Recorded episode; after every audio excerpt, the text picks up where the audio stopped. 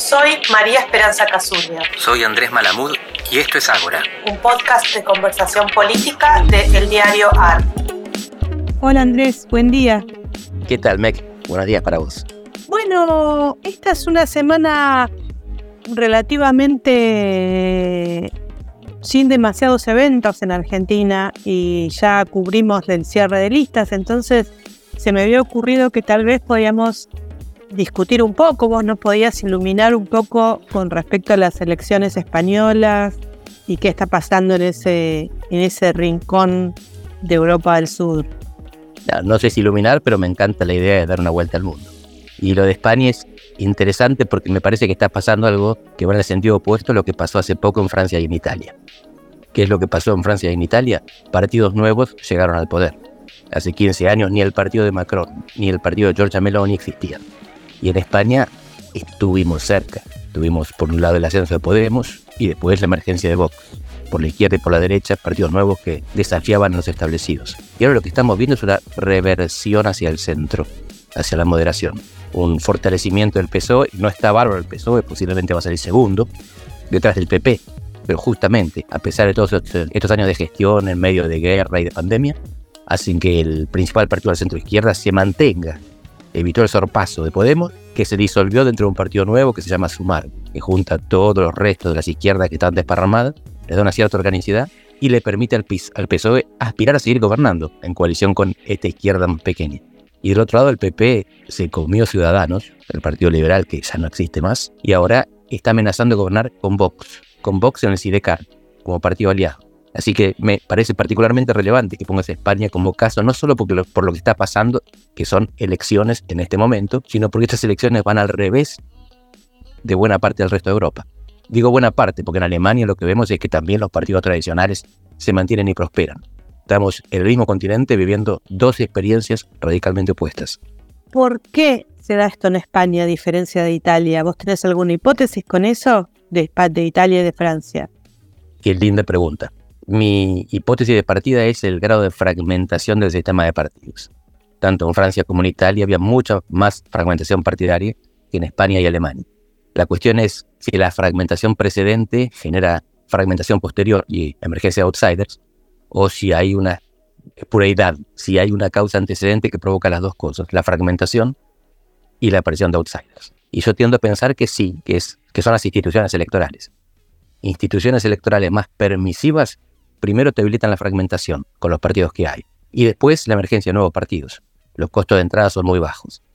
Instituciones electorales más restrictivas, que son más restrictivas, que tienen un piso muy alto para entrar en el Parlamento. Por ejemplo, en Alemania es del 5%. En España el federalismo lo que hace también es la vida difícil para los partidos chicos. Con muchísimos votos los partidos regionales tienen menos diputados en proporción que los grandes partidos nacionales. Así que la restrictividad de las instituciones lo que hace es primero dificultar la fragmentación y después dificultar la emergencia de outsiders. No es que les esté pasando cosas diferentes a las sociedades alemana y española respecto a las sociedades italiana y francesa. Es que la manera de traducir esas cosas que les pasan varían porque las instituciones son distintas. Fíjate la importancia de las instituciones más allá de los procesos sociales y de los liderazgos. Sí, y es interesante porque Giorgia Meloni está intentando llevar adelante un proceso de reforma institucional bastante profundo en Italia por lo que yo tengo entendido, que tiene que ver con reformar la institución del Senado, reducir la cantidad de senadores, porque las instituciones italianas son como una, un motor generador de fragmentación en este momento y de, inestabilidad institucional. Sí, y hay una conciencia de eso desde hace 30 años. En los 90, después del Manipulite, mega escándalo que deriva en una mega operación anticorrupción, hay una serie de reformas, sobre todo en los 90, que dan lugar a tres grandes libros de Stefano Bartolini y Roberto Dalimonte, que se van llamando mayoritario, que era la aspiración que tenían, en vez de tanto tan proporcional o tan fragmentada, mayoritario, pero no tanto, mayoritario por acaso, mayoritario quizás.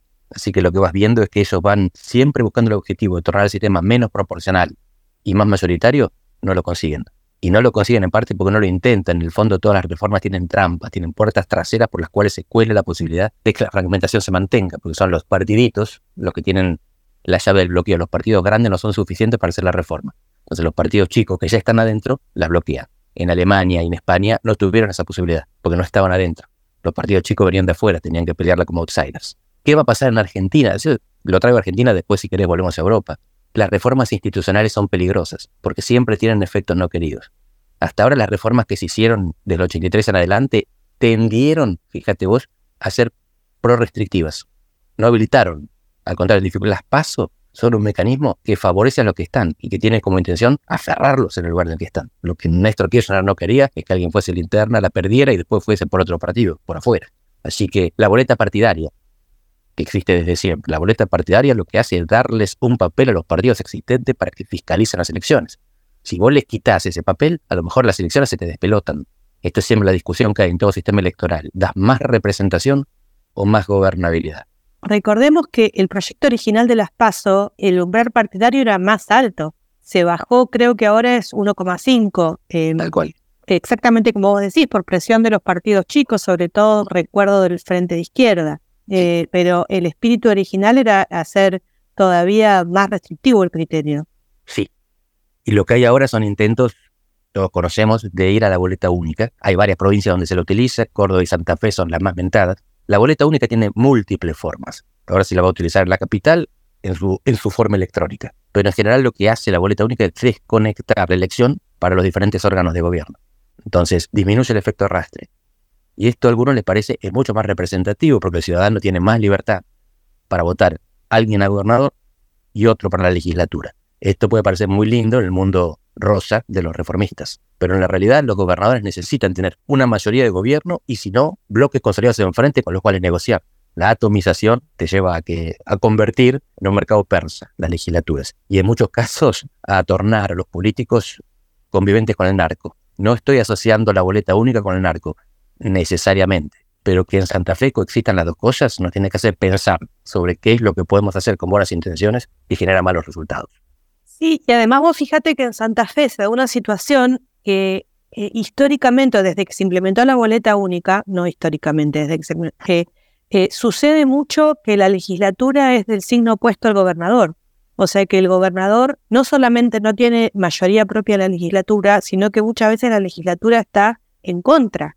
Y ayer leía un análisis que decía que después de las elecciones en Santa Fe, recordemos que las pasos santafesinas son este domingo, es probable que vuelva a suceder lo mismo. O sea, ¿por qué? Porque, según tengo entendido, el actual gobernador, Omar Perotti, como además en Santa Fe se suma otro, otra cuestión, que es que el gobernador no tiene reelección, se da mucho esta situación que también lo hizo Miguel Lifshitz, el ex gobernador santafesino, que el gobernador que se baja va como candidato a primer diputado o en su lista de diputados, con lo cual tracciona la elección a diputados y termina un gobernador de un signo y la legislatura con el bloque mayoritario de otro signo y con un liderazgo fuerte como es el exgobernador. Y es, aun si cambiemos juntos por el cambio, ganar la elección de Santa Fe, es probable que el próximo gobernador o gobernadora de Santa Fe tenga la misma situación con una legislatura con un bloque mayoritario peronista, con Perotti eh, liderándolo. Realmente es una fórmula que es muy mala para la gobernabilidad.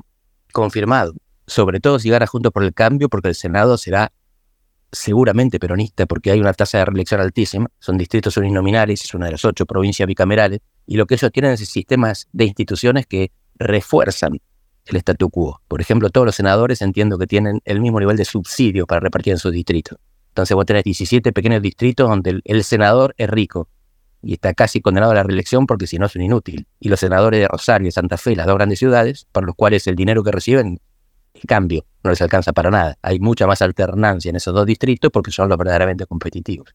Estas no son las instituciones electorales en el sentido que no es la fórmula de votación o el tamaño de la asamblea. Esto es una regla posterior, interna, que tiene que ver con la distribución de los fondos en la legislatura. Pero es una institución también.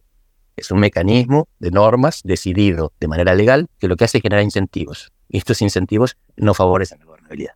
Bueno, y para un último tema te quería plantear, es un tema que tal vez en realidad daría como para una edición de Ágora en sí misma, pero me parece muy interesante lo que estamos viendo en España y otros procesos de Europa, que es una cierta separación o no una relación automática entre datos económicos y voto, ¿no? Mm. Eh, o sea, las elecciones que pasaron hace poco fueron un castigo para el gobierno de España, para el actual gobierno de la coalición encabezada por el PSOE. Sin embargo, en un país que los datos económicos son, son buenos en los últimos, en el post-COVID. No sé, se me ocurre relacionar esto también, por ejemplo, con los disturbios que hubo en Francia, los, las fuertísimas, no se le puede decir protestas porque fue más anómico que protestas, ¿no? Sí. Estaba leyendo que Francia eh, tiene el estado de bienestar más, digamos, defendió el estado de bienestar más extenso de Europa, tiene la tasa de empleo más alta, no sé, me da la sensación de que hay algo desconectado ahí y que va, bastante en contra de, principios fundamentales de la ciencia política, como es el carácter, digamos, económicamente validado del voto, por decirlo así. Sí, bueno, es fundamental e interesantísima esta cuestión. Se me ocurren tres, tres respuestas que son complementarias. La primera es que hay una dimensión cultural del voto que hasta ahora había sido secundaria. Hasta ahora el voto era principalmente económico. Si la economía andaba bien, el gobierno reelegía, se andaba mal, perdía. Ahora las guerras culturales llevaron a que uno vote por la identidad, independientemente del desempeño. Esto lo vemos con mucha claridad en Brasil y en Estados Unidos, pero podríamos estar viéndolo también en Europa. El hecho de que ganen gobiernos de derecha identitaria, Meloni, o que Vox le vaya bien en, en, España, no tiene nada que ver con la economía. Es gente que no quiere a los inmigrantes, por ejemplo, o que está de acuerdo con una España unida o en contra. La segunda razón y esta se utiliza mucho en Portugal para explicar por qué un gobierno que tiene mayoría absoluta y números excelentes de la economía mm, no anda tan bien en las encuestas. Y es que la mejor económica no le llega al bolsillo de la gente. Por lo que vos decís en Francia no es tanto así el caso, pero es una cuestión de percepción. La gente lo que ve es que la economía anda como una moto, dicen eso, anda bárbaro, y sin embargo la gente está más o menos en la misma de siempre. ¿Quién se la está llevando? El otro día Cristina mostró números y muestra que las empresas, el capital se defiende mejor de la inflación que el trabajo algo que todos sabemos. Es obvio que si sos trabajador, tenés ingresos fijos, no puedes aumentar tu ingreso cuando vos querés, mientras que el empresario puede aumentar los precios. Así que esta es la segunda, la economía aumenta, mejora, pero la distribución no. Y la tercera es idiosincrática y se aplica sobre todo a Francia. Los franceses siempre fueron más revoltosos que revolucionarios y siempre salieron a incendiar todo cuando se enojaban por alguna razón. Pueden ser, como en este caso, los descendientes de los inmigrantes o, en otros casos, los chalecos amarillos, que eran franceses, blancos y bastante prósperos. Los franceses son así, les gusta quemar autos y esto va más allá del voto económico y del voto cultural. Qué interesante, realmente eh, estamos a mitad o, ya casi pasando la mitad de, 2023 y es muy probable que lleguemos a, cuando lleguemos a fin de año tengamos un mapa político global cambiado o, o tal vez no, ¿no? La verdad es que estamos en un momento en los cuales las elecciones tienen un grado bastante alto de incertidumbre. Aguante la incertidumbre, que es la base de la democracia. Se pone buena ahora. Bueno, te mando un abrazo, Andrés. beso grande, Nick. Chao.